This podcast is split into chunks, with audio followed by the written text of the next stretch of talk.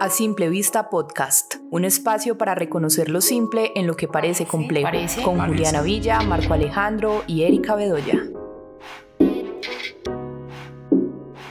Hola a todos, hoy tenemos un episodio muy especial, estaremos de manera remota, un episodio a la distancia también, con un amigo muy cercano, nos conocimos en la universidad con todo el equipo simple y pues hoy me encuentro con él, él es Alejandro Salazar, entonces Alejo, bienvenido a Simple Vista, qué rico poder conversar contigo, siempre que tenemos conversaciones llegamos a temas como muy profundos y me parece como interesante que podamos compartir un poco con las personas que nos escuchan uno de esos tantos temas que nos generan eco en, en nuestras cabezas. Muchas gracias por la invitación. Yo soy psicólogo de profesión y actualmente resido en la ciudad de Nueva York, pero trabajo en un salón de educación inclusiva con niños de 3 a 5 años. Trabajo como profesor. Qué bueno Alejo, qué bueno tenerte de verdad como invitado y quiero que hoy hablemos un poquito como de todas esas transformaciones que se dan a lo largo de la vida porque pienso que uno termina la universidad o de hecho desde que termina el colegio se ve uno enfrentado a tomar decisiones, pero al pasar del tiempo se va transformando como toda esa idea que teníamos de cómo queríamos nosotros llevar nuestra vida, como esas ideas que teníamos cuando terminamos el colegio, también muchas veces cuando terminamos la universidad. Y pues pienso que desde tu experiencia nos puedes compartir mucho porque siento que eres una persona que se ha visto enfrentado a grandes transformaciones y hablemos un poquito como de eso. Antes de empezar, quiero hacerle una pregunta y es sobre esa idea que tenían ustedes cuando estaban pequeños de qué querían ser cuando grandes. Bueno, hola, eh, yo sigo hablando aquí desde la distancia, desde Pereira, y mm, este tema me parece supremamente importante, además en este momento como que se está acabando el año y que empiezan estas preguntas a renacer eh, de qué es lo que quiero hacer y cómo lo quiero hacer el próximo año, si lo que he hecho todo este año me apasiona realmente, me gusta, porque es como las conversaciones que he tenido con mis amigas y amigos a lo largo de estos días. Y con esta pregunta que además me parece muy bella, ¿no? Eh, más que la presión que le puede generar a una persona lo que va a hacer más adelante. Yo creo que la pregunta en la infancia de qué queremos ser cuando seamos grandes es, es una pregunta que nos evoca pues también la imaginación, todos los mundos posibles que como niños y niñas podemos crear. Yo cuando estaba pequeña particularmente quería ser doctora en algún momento, como médica, específicamente médica, de qué, no sé, pero médica, como, como cuando jugaba con las Barbies, finalmente habían Barbies que tenían pues el, el atuendo de los médicos y curaban las personas de alguna enfermedad, pero también no había momentos en que quería ser profesora, otros momentos en que quería ser veterinaria. Eso es lo que recuerdo, pero seguramente fueron 10 mil cosas más, creo yo. No sé, Juli, Alejo, ¿qué nos dicen? Ha habido muchísimas cosas que yo he querido hacer desde que estaba pequeño. Recuerdo que desde ser músico, quería ser papa, sacerdote. Yo me acuerdo que hasta con mis hermanas partíamos un banano en trocitos y yo les daba la hostia jugando. Eh, y mi hermana tenía un muñequito que tenía como el sombrero fucsia y yo me lo ponía en la cabeza como las cosas que se ponen los papas. Además, en ese entonces yo estudiaba en un colegio en Cartago Valle que era el seminario menor.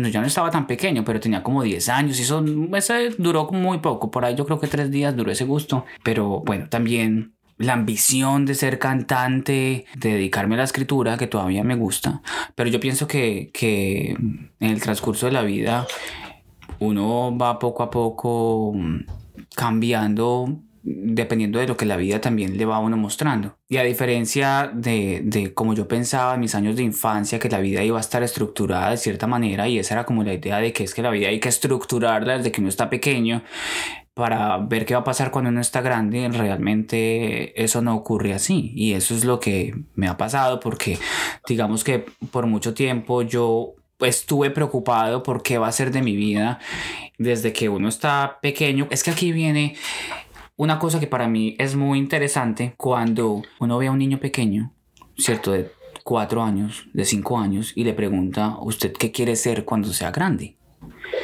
Y la pregunta de qué quiere ser cuando sea grande me cuestiona la medida en que yo me pregunto es que uno no es siendo niño. ¿Qué significa el querer ser cuando sea grande?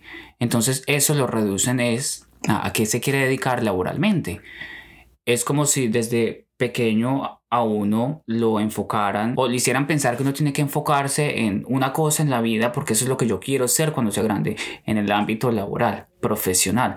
Pero entonces uno ya es siendo niño y a la vez hay muchas otras cosas en la vida aparte de lo profesional eh, y lo laboral, pues que, que lo hacen a uno ser humano. Y digamos que esa pregunta estuvo tan anclada a mí desde pequeño entonces llegan los años del colegio, entonces uno está en otro mar de preguntas porque, bueno, ¿y ahora qué voy a hacer con mi vida?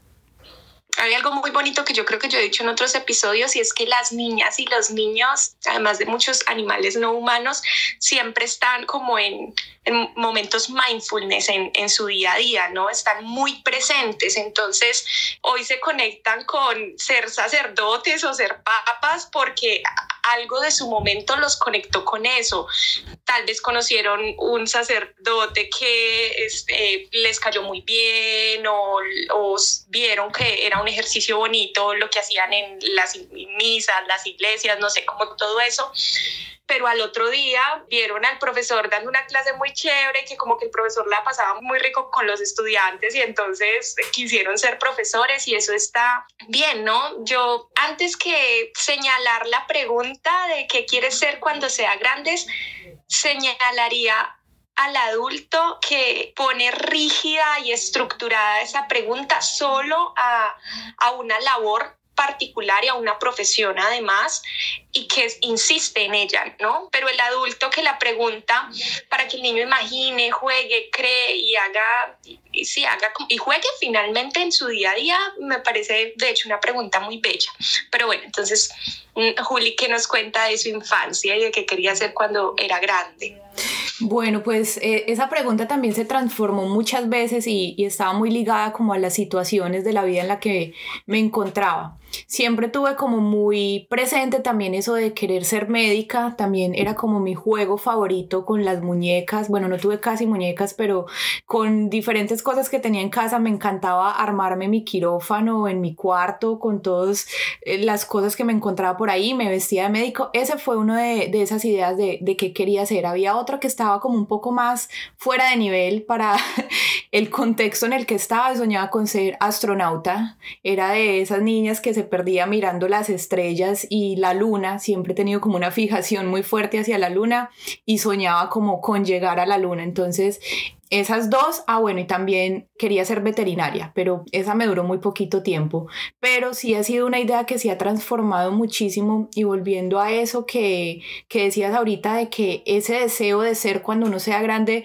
está muy ligados a la parte laboral, pero finalmente hay muchas otras cosas detrás de eso, entonces como que lo que es la parte artística, esa parte que muchas veces como que está un poco opacada porque siempre estamos pensando es como en términos laborales, en términos de producir, en términos de ser una persona en sociedad, pero dejamos un poco de lado toda esa otra parte que yo sé que más adelante vamos a tocarlo porque pues desde tu experiencia, desde la experiencia de Alejo, siento que es una parte que está muy latente ahí y desde mi experiencia también, pero que esto se ha venido transformando y desarrollando ya una edad pues más avanzada, ¿cierto? No, no fue una idea que tenía desde pequeña, sino que esto se, se le empieza a dar un lugar fundamental en la vida ya como eh, en una edad más grande y más madura donde soy consciente como de todos esos deseos y esas necesidades de sacar esa parte. Bueno, entonces claramente cuando somos niños soñamos con ser muchas cosas y eso se va transformando y ya Alejo nos estaba introduciendo a este tema que es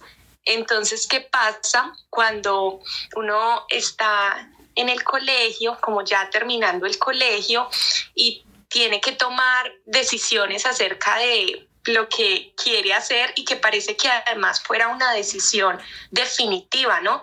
Usted tiene que estudiar algo X para hacer eso, ser, además, que le ponen esa, esa palabrita ahí tan fuerte, el ser toda la vida, lo mismo, ¿no? Valerse de eso y generar dinero con eso que va a estudiar, en fin. Entonces surgen muchos cuestionamientos a esa edad de los 16, 17, 18, que nos vamos a graduar del colegio y que tenemos que creemos que tenemos que tomar una decisión para toda la vida. Entonces, ¿ustedes cómo les fue con ese momento de la vida?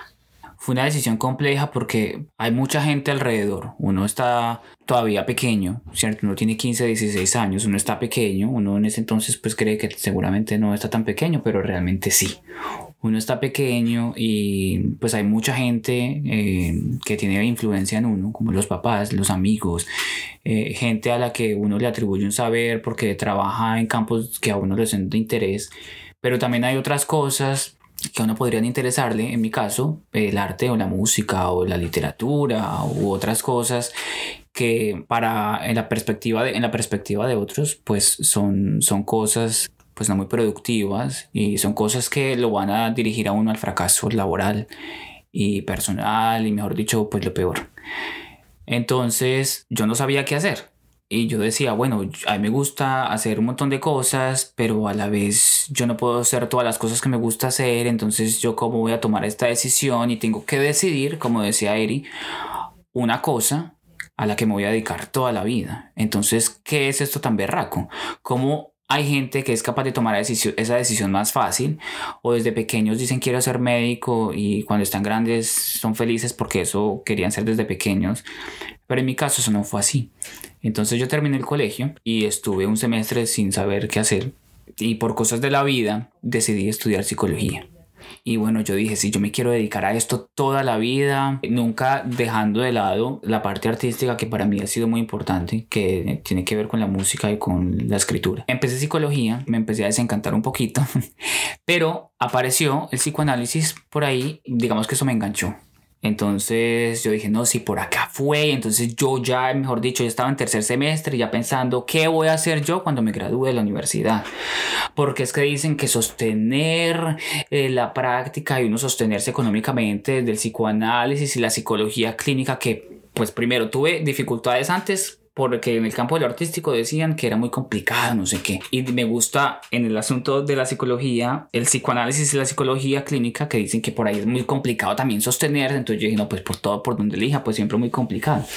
Ahora, algo que me parece muy particular es que en nuestra sociedad, con la invención de la universidad, una persona sienta que debe tomar esa decisión y que es una decisión de por vida, es una decisión de para, empieza a cuestionar, bueno, el para qué soy bueno, qué es lo que me gusta, cuál es mi pasión, entonces ahí se empiezan a mezclar un montón de cosas que terminan generando una problemática porque muchas veces uno encuentra que la pasión como que no conecta del todo con lo que ofrecen las universidades, además pues tan pequeño uno saliendo del colegio que tanto ha explorado sus talentos, sus habilidades a esa edad. Entonces pienso que muchas veces nos sometemos a esa decisión como si fuera una camisa de fuerza porque es una decisión que sentimos que va a definir todo el resto de nuestra vida y pues la vida le muestra a uno que no es así. A mí me pasó mucho eso y cuando me veo enfrentada a tomar la decisión de qué voy a estudiar, fue difícil porque no tenía como ese deseo ni esa pasión unidas para elegir lo que quería estudiar. Entonces, por muchos procesos que tuve en el colegio, en trabajos comunitarios y todo este tema, me empezó a gustar mucho el trabajo con niños, pero sabía que no quería ser profesora. Entonces, como que empecé a buscar ramas, a ver de qué manera podía trabajar con niños. Siempre me ha gustado mucho el trabajo social, siempre me ha gustado mucho el trabajo con comunidades y encuentro la psicología como una opción para esto, pero pues no les voy a negar que los primeros semestres de psicología para mí fueron un poco agobiantes porque, como les dije, no era lo que realmente me apasionaba y el hecho de tener esa idea de que de por vida me iba a tener que dedicar a eso, porque cuando uno entra a la universidad, uno se cree esa idea de que eso es lo que vas a hacer en la vida, a eso te vas a dedicar. Cuando empiezas de una ya tienes que estar pensando en qué te vas a especializar. Entonces es como demasiada información que para mí fue muy difícil de afrontar en ese entonces. Me acuerdo que los tres primeros semestres para mí fueron de estar en el pozo porque, porque no me sentía totalmente conectada con lo que estaba haciendo, porque aparte son semestres súper teóricos y yo decía, Dios mío, o sea, ¿qué estoy haciendo? ¿Esto realmente será lo mío? Al pasar del tiempo y ya me voy enamorando más de la carrera, pero siempre había como un deseo de hacer algo diferente, que esa parte artística en mi infancia fue muy explotada, mi mamá siempre me le dio un lugar muy importante a eso, pero tal vez yo la opaqué de cierta manera y ya en la adolescencia toda esa parte estuvo como muy vetada en mi vida y fue después, ya cuando estaba en la universidad, que otra vez se despierta como un deseo de, de todo lo relacionado específicamente como con la parte visual. Entonces, se fueron transformando muchas ideas y pues ya cuando termino la universidad me doy cuenta de que realmente eh, si tú estás estudiando algo no, no quiere decir que tu vida va a estar ligada a hacer eso y encuentro múltiples opciones y múltiples formas como de enfocar y de articular las cosas que me gustan con mi profesión para no quedarme como en algo tan estructurado y así fue como se transformó un poco esa idea que tenía cuando inicio la universidad. Para mí la situación de la toma de decisión de la carrera o de lo que quería hacer con mi vida o quiero hacer porque creo que es una constante. Inicia con querer comprenderme, querer comprender por qué me costaba tanto comprender a la gente que amaba. Desde muy pequeño sentía muchísima dificultad para comprender a mi familia en general, comprender la relación de mis padres, comprender las como interacciones que ellos como seres humanos tenían. Desde muy pequeño recuerdo cuestionarme del por qué no se escuchan. Constantemente pensaba esto desde muy pequeño. Eh, simplemente es cuestión de escucharse, pensaba yo. Y desde muy temprana edad eh, yo decido como querer escuchar. Y recuerdo que yo era el que sentaba a mis papás para, como para tomar una decisión en la casa o cuando estaba inconforme con algo, siempre armaba este espacio terapéutico como necesito que me escuchen porque estoy molesto por A, por B, por C o estoy incómodo con eh, XY. Mm, y esto ocurría desde muy pequeño. Entonces lo que surge es que la gente empieza a mencionar que yo tengo muy buena capacidad de escucha y que doy consejos muy chéveres y bla, bla, bla. Y sumado a esto, pues siempre tenía como un componente espiritual muy alto. Entonces, mm, desde muy pequeño yo decía que hablaba con ángeles y les ponía vasitos de agua y les ponía velitas de incienso y me encantaba leer acerca de la muerte y los procesos de transformación y me preguntaba eh, qué pasaba con el alma, qué pasaba con el espíritu, qué pasaba con, con todo este mundo. Me encantaba el mundo del zodiaco, entonces para mí los caballeros del zodiaco eran mi serie favorita y toda esta cuestión de, la mitología griega y los signos, lo amaba. Siempre sentí mucha curiosidad por los temas místicos, entonces de temas de tarot, la tabla Ouija, o sea, todo eso me generaba así como, como mucha curiosidad, pero paralelo a eso, también había mucho amor por las artes, entonces eh, cantaba en el colegio, bailaba, tocaba instrumentos, eh, pintaba, tejía. Recuerdo que incluso uno de mis grandes complejos en el colegio era que era uno de los primeros en terminar las clases de tejido, porque hacíamos eh, cojines y manteles y cosas de estas y me gustaba mucho, era muy bueno con la aguja. Mm, pero obviamente, digamos que en el contexto escolar, pues los niños éramos muy crueles y sentía mucho miedo cuando decían que eran cosas de niñas y constantemente sentía como este rechazo por parte de mis amigos hombres en, el cole. Y bueno, eh, digamos que me distanciaba un poco como el componente artístico, aparte por el tema de las artes, eh, del baile, la danza principalmente también tenía como este complejo de pues las que bailan son las niñas, eh, las que mueven las caderas son las niñas y bueno, en general eso me llevó como a no contemplar mucho el mundo del arte, sin embargo es uno de los aspectos que más me gusta y que más me movilizan. Cuando llegó a la hora de tomar decisión como de, de qué quiero estudiar, yo sí sentía un gran llamado a la psicología, no entendía ni siquiera como que iba a ver en la universidad, ni miré pensum, ni miré malla curricular, no miré nada de eso. Yo lo único que sentía era que necesitaba entender por qué, por qué actuábamos como actuábamos, porque a veces nos lastimábamos, porque a veces eh, heríamos tanto a la gente que queríamos, porque a veces no, no entendíamos a los niños. También eso me generaba mucho cuestionamiento. Y mientras tomaba la decisión y buscaba la aprobación de la, de, de la decisión por parte de mis papás, ah, porque también tuve como cierto dilema de estudia algo más práctico, algo que te dé más dinero rápido. Si quieres estudiar psicología, ¿por qué no miras la posibilidad de estudiar una ingeniería y que después te pagas la psicología? Pues también pensaba un poco en, en algo de idiomas, pensaba también en, en, diseño gráfico. Me gusta mucho todo lo digital y el mundo del diseño me, me ha llamado mucho la atención. Pero sí sentía que, que, tenía que transitar la carrera y que, que sentía que de alguna u otra forma psicología me iba a dar muchas respuestas. Cuando entró a la universidad, yo no sé, para mí, yo ni siquiera recuerdo mucho el componente académico, para mí fue sencillo, yo lo amé, me, encantaba entender y comprender mm, como la explicación que tenía la psicología para, para dar cuenta del por qué actuábamos, cómo actuábamos, me encantaba la clase de psicopatología, todo eso me gustaba mucho. Em, pero lo que más me gustó de la universidad fue conocer gente y, vincularme con amigos y escuchar tantas historias y yo era feliz. Creo que algo que, que amé fue introducirme al mundo personal de cada uno de mis amigos y, generar unos vínculos tan estrechos y tan bonitos. Mm, pues de ahí viene simple y toda la gente que, que hemos entrevistado y que ha compartido con nosotros, pues es un producto también de toda nuestra vida social en la universidad.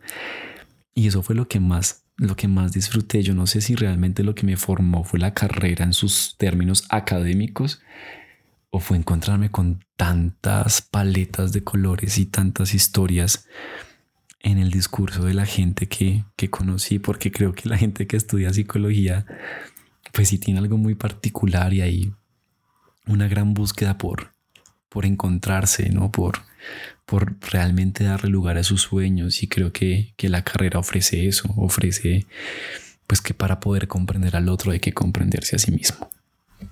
Bueno, pues yo como desde los 12, 13 años conocí a una psicóloga en el colegio donde estudiaba y me gustó mucho el trabajo que hacía allá. Entonces dije como voy a ser psicóloga cuando sea grande, pero cuando voy a graduarme y me empiezan a preguntar los otros, como la, la gente adulta, ¿qué va a estudiar? Cuando se gradúe, yo digo psicología y todo el mundo hace una cara como, ah, no, pero porque más bien no estudia medicina o porque más bien no estudia derecho es que la psicología es muy dura, es que la psicología no da dinero y yo me asustó un montón. Y entonces empiezo a, a, buscar otras opciones y entre esas opciones me inscribo a fisioterapia y como que fue un cambio muy grande para mí, pero fue una exploración, como empezar a mirar todas las universidades que estaban acreditadas. Finalmente me da mucho susto irme para Manizales, pues o eso era lo que yo pensaba en ese momento, como que el, que el miedo era ese, estar sola en Manizales.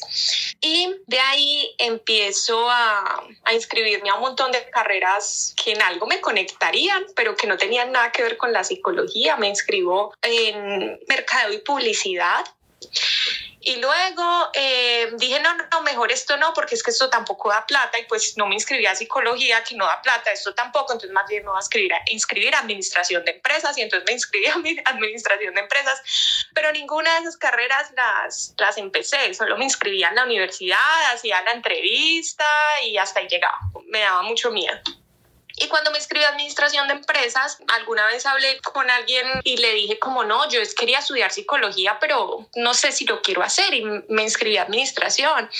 Y me dijo, no, pero ¿cómo así? O sea, la psicología es muy brutal y si tú lo quieres hacer, como hazlo. Y finalmente entonces dije, no, pues qué susto, pero lo, lo, voy a hacer y me inscribí a psicología y en el proceso de la carrera, a diferencia de Juli que decía que los primeros semestres eran muy malucos porque eran muy teóricos, a mí me encantaban, como toda esa parte de epistemología, como todo eso me gustaba un montón y ya después cuando empezamos a ver como lo más práctico de la psicología, ahí fue donde me dio, entré en una pequeña crisis. Todo lo contrario a mí.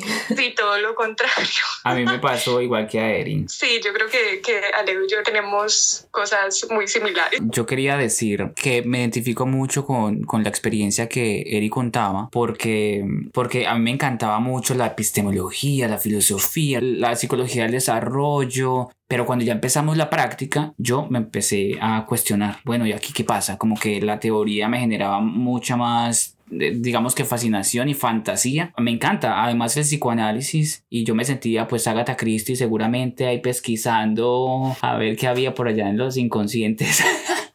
Pues no, no, no, o sea, leyendo, ¿cierto? Yo me sentía así, como que, como que era un trabajo detectivesco cada vez que yo leía Freud y, y eso me gustaba, pero cuando uno ya se encuentra en la práctica, pues se aterriza todas estas cosas, como que surgen otro tipo de cuestiones. Y yo creo que en eso, para que, para que sigas ahí, conectamos con qué pasa entonces cuando nos graduamos, ¿no? Porque finalmente hay una diferencia muy grande entre lo que uno ve en la universidad y lo que va a hacer en la práctica. Bueno, pues yo me gradué de la universidad y recuerdo que al tiempo, a mí me gusta escribir novela, entonces estaba terminando la primera novela que escribí, ¿cierto? Que no está publicada, pero en ese mismo entonces tuve esos dos logros. Entonces la primera, la primera mitad del año 2013 me dediqué a escribir y luego empecé a trabajar. Y acá pasa una cosa muy interesante, fue que a mí de, de, los campos de la psicología siempre me cautivó el campo de la psicología clínica y la población que me cautivó fue mm, la adulta. Y yo dije, yo voy a trabajar con adultos en el campo de la psicología clínica, eso es lo que me apasiona, eso es lo que me gusta. Con niños nunca, en colegios menos.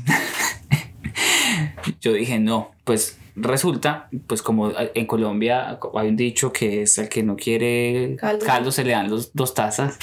Entonces resulta que el primer trabajo fue eh, eh, con niños, ejecutar un proyecto eh, era un proyecto en diferentes municipios de Risaralda y era con niños. Después, una profesora muy cercana, pues que ya después de, de una vez graduado, pues fue amiga muy cercana. Pero recuerdo que ella me dijo eh, que yo podría presentar un proyecto a Colciencias para trabajar en el grupo de clínica de salud mental de la universidad. Entonces, pues hice el proyecto y trabajé como joven investigador y el proyecto era con población, niños, niñas y adolescentes. Entonces, bueno, luego se terminó el proyecto, se terminó este otro proyecto social y empecé a trabajar en instituciones de bienestar familiar con niños, niñas y adolescentes. Entonces tenía pensado unas cosas muy diferentes cuando estaba en la universidad, pero poco a poco yo veía, bueno, esto eh, está, mejor dicho, pasando todo lo contrario a lo que yo quería y entonces cómo hago para dar el paso a, a lo que yo quiero hacer, que es el asunto de la psicología clínica.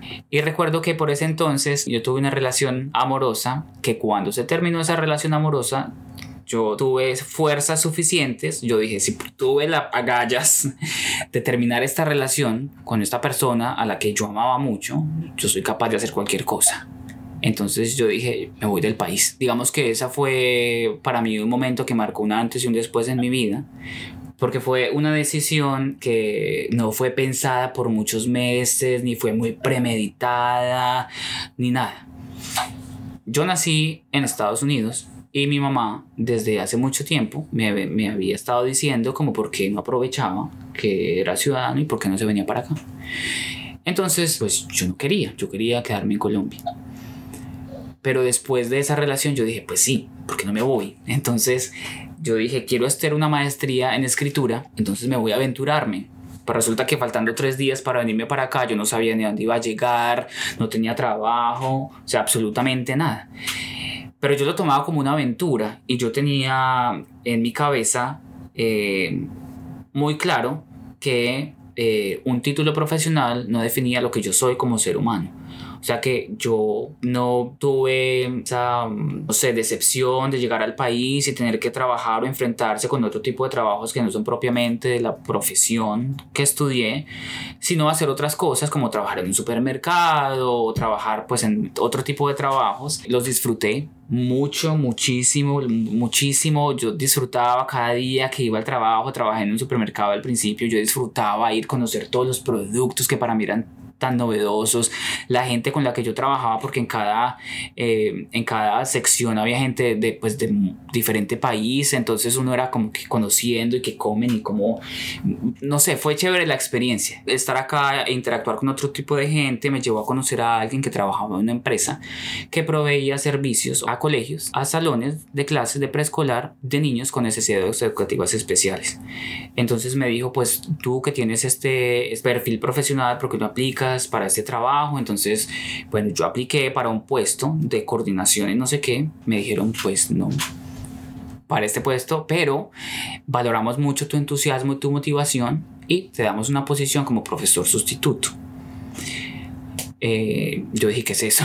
¿Qué es profesor sustituto? Pues bueno, yo no tenía la idea de venir acá a trabajar ni como profesor sustituto, ni en colegios, ni nada, pero se me presentó la oportunidad, yo la tomé, entonces empecé a trabajar como profesor sustituto en un salón de inclusión eh, de niños con necesidades educativas especiales. Empecé a disfrutar la experiencia, empecé yendo ciertos días cuando faltaba el profesor, por eso era sustituto, luego empecé a ser asistente y con los años me promoví a ser el profesor principal del salón. Y cuando empiezo yo a mirar hacia atrás, yo veo que esta vida no ha sido una vida que yo tenía ni estructurada, sino que son, han sido oportunidades que se me han presentado y yo he aceptado si tomarlas o no. Y se me han presentado fácilmente. Ha sido muy extraño. Vivir acá ha sido una experiencia, yo diría, mágica. El hecho de uno estar agradecido con las cosas como que permite también que más cosas vayan llegando y estar acercándome a,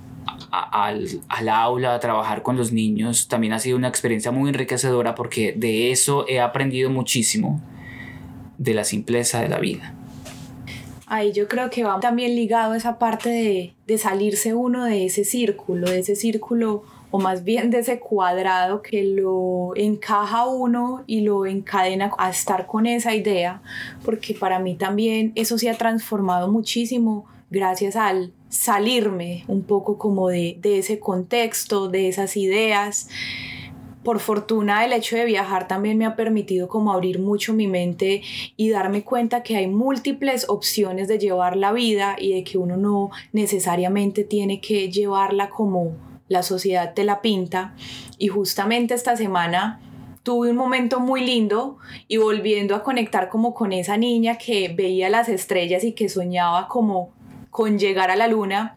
Estaba viendo las estrellas, fue el momento de mi vida donde más estrellas he visto y les decía a las personas con las que estaba que la vida era como ese firmamento y que cada estrella es como una forma de llevar la vida, que no es algo lineal, no es algo estructurado, sino que hay múltiples formas de vivirla, múltiples formas de llevarla y no solo pues eh, anclándolo al tema profesional, porque acá hemos hablado mucho como del tema profesional, pero también lo veo mucho en términos de relaciones, en términos de conectar con personas, en términos de cómo te vas conectando con la vida misma, ¿cierto? Saber que no es una única manera, hay múltiples formas de conectarte con todo y así como ese día vi ese cielo lleno de estrellas, también hay múltiples posibilidades que pues que tú puedes elegir a la hora de cómo quieres llevar tu vida. Me parece súper bello como reconocer que la vida no solamente tiene un camino y una vía. Y estaba pensando con lo que decía Juli, cómo me siento de distinta, la, como la Erika estructurada de la universidad a la Erika estructurada de ahora, porque sigue habiendo mucha estructura y, y mucho como buscar un camino particular pero sí siento que, que, el camino ha cambiado bastante, ¿no? Y es como que me graduó de, de la universidad y empiezo a tener trabajos como para, un poco creo que, que los manda la vida para descubrirme, ¿sí? Como para saber realmente dónde quería estar. Eh, llegan trabajos muy alineados con lo que yo estaba pidiendo, que era la psicología educativa, pero con poblaciones muy distintas, desde temáticas muy distintas. Y en ese camino pues me doy cuenta que no era lo que quería finalmente, que no quería estar en un colegio, después de que por mucho tiempo ese era, esos eran mis planes, como me graduó, soy psicóloga de un colegio y listo, ya, me relajo, esa, esa va a ser mi vida. Pues no fue así. Ahora realmente lo que ha pasado cuando me llaman de colegios es como que ya no quiero tanto. Generalmente no, no digo que sí a esas ofertas, pero siempre he pensado que si en algún momento estoy en un colegio, pues está bien si es el camino que quiero en ese momento, ¿no? Es como finalmente el hecho de no estructurar la vida y no llevarla por un camino implica que sepamos que nos podemos abrir pues a todas las posibilidades en el futuro. Me hace recordar de la cantidad de cosas que un ser humano puede hacer en su vida. Yo muchas veces pensé que era una sola cosa, pero no, uno a su vez es hijo, hermano, primo, pues hay unos que son padres. Bueno, y uno tiene un montón de roles y a la vez uno tiene un montón de gustos y un montón de también habilidades, talentos, pasiones. Y que muchas veces el hecho de, de pretender que uno tiene que reducirlos a una sola cosa y dedicarse a eso, pues nos limita. Cuando uno se pone a mirar las personas de hace muchos siglos y uno lee sus biografías, dicen, era arquitecto, médico, filósofo, no sé qué, uno encuentra un montón y yo pues yo antes pensaba, pero esta gente a qué horas estudió todo esto, con qué plata, ¿cierto? Pero resulta que es que antes no funcionaba de esa manera. Ahora todo es por cuestión de diplomas, pero a la vez eh, el asunto de los talentos, las habilidades, los gustos y las pasiones siempre están ahí. Entonces no limitarnos y no sentir que somos una sola cosa, como nos hacen pensar desde pequeños usted qué va a hacer cuando sea grande. Porque nosotros somos y lo que pasa es que nos vamos complicando la vida con este montón de preguntas cuando realmente podemos disfrutarla con las cosas simples como salir a caminar, si nos gusta cantar, cantar, o tocar la guitarra, o escribir, o cocinar, o con un montón de cosas que no necesariamente tiene que ser a lo que nos dedicamos, pero sí es algo que nos hace feliz. Y lo otro nos va también complementando y nos ayuda a aprender. Entonces mi experiencia acá, que ha sido, nunca fue pensada ni premeditada y yo pienso que hasta el día de hoy la considero una aventura, ha sido una experiencia con la que estoy muy agradecido, no me arrepiento, al contrario, pues yo decía que yo no, que yo no quería trabajar en colegios y que no quería trabajar con niños y ahora me encanta trabajar con niños y me gusta mucho trabajar en colegios como profe, lo disfruto, eh, voy a hacer una maestría y bueno, pues algo que es un camino que yo no pensé que iba a ser para mí. Bueno, pienso que eso ya también entra mucho como en las recomendaciones que les podemos dar a las personas y es eso de no quedarnos con una sola vía, ver que hay múltiples vías y pues hay también como recomendación para las personas que se encuentran como en ese dilema de cómo orientar ese deseo y ejecutarlo, eh, es basar esas decisiones en el deseo personal, o sea, uno este tipo de decisiones no las puede basar en las ideas de los otros, de la familia, de la sociedad, porque ahí es cuando realmente no conectamos con nosotros mismos. Yo pienso que sí, que es cuestión de despojarnos y es difícil, pero despojarnos un poco de ideas o de esos caminos que la sociedad y la sociedad representada en amigos, familia, uno mismo nos va mostrando, nos van diciendo cómo debemos estructurarlo cómo debemos enrutarnos, despojarnos un poco de esas cosas para sentir más esa libertad de tomar decisiones y dejarnos asombrar por lo que la vida nos presenta. No es tampoco asunto de andar por la vida sin pensar pues qué voy a hacer, eh, estar pues tirado en el sofá esperando a ver la vida que me presenta, cuando me tocan la puerta, no, sino más bien dejarse llevar y explorar y dejarse fluir, investigar, explorar, uno explorar sus propias habilidades, sus propios talentos, sus gustos, tratar de, no sé, hacer voluntariados en, en algo y mirar uno con qué se siente más conectado. Creo que es muy importante conectarnos con nuestras pasiones finalmente y saber que no hay una sola vía y que tal vez haya cosas que nos gusten mucho y que no le encontremos ni siquiera parecido. Yo soy psicólogo y me gusta bailar y también quiero ejercer de alguna manera eh, el baile, la danza, no sé, como ese tipo de cosas que finalmente se pueden hacer y creo que cada cosa que uno hace tiene un sentido importante en las otras cosas que a uno le gustan. Y es muy bonito también en algún momento de nuestra vida tal vez cerrar los ojos y preguntarnos qué queremos hacer sin poner límites, ¿sí? Como no pensando en si esto me va a dar para vivir o no, si esto es lo que mi familia acepta o no, o si es lo que puedo hacer en donde vivo o no, sino simplemente en un primer momento conectarnos con lo que deseamos hacer. Posteriormente, como dice Alejo, claro, no es quedarnos sentados esperando a que, a que esa idea toque la puerta, que a veces pasa, por supuesto, pero que también es importante que después de que esta idea esté clara, empecemos a hacer cosas que nos permitan ejecutarla, ¿sí? Pues yo siempre lo digo y, y puede sonar ya muy cliché acá, pero es como conectar con eso simple, con eso que, que te aterriza y te conecta con la vida. Muchas gracias por escucharnos. Si tienes alguna historia que quieras compartir en este espacio, contáctanos en redes sociales como arroba dímelo simple. Estaremos allí para escucharte y ayudarte a conectar con lo simple.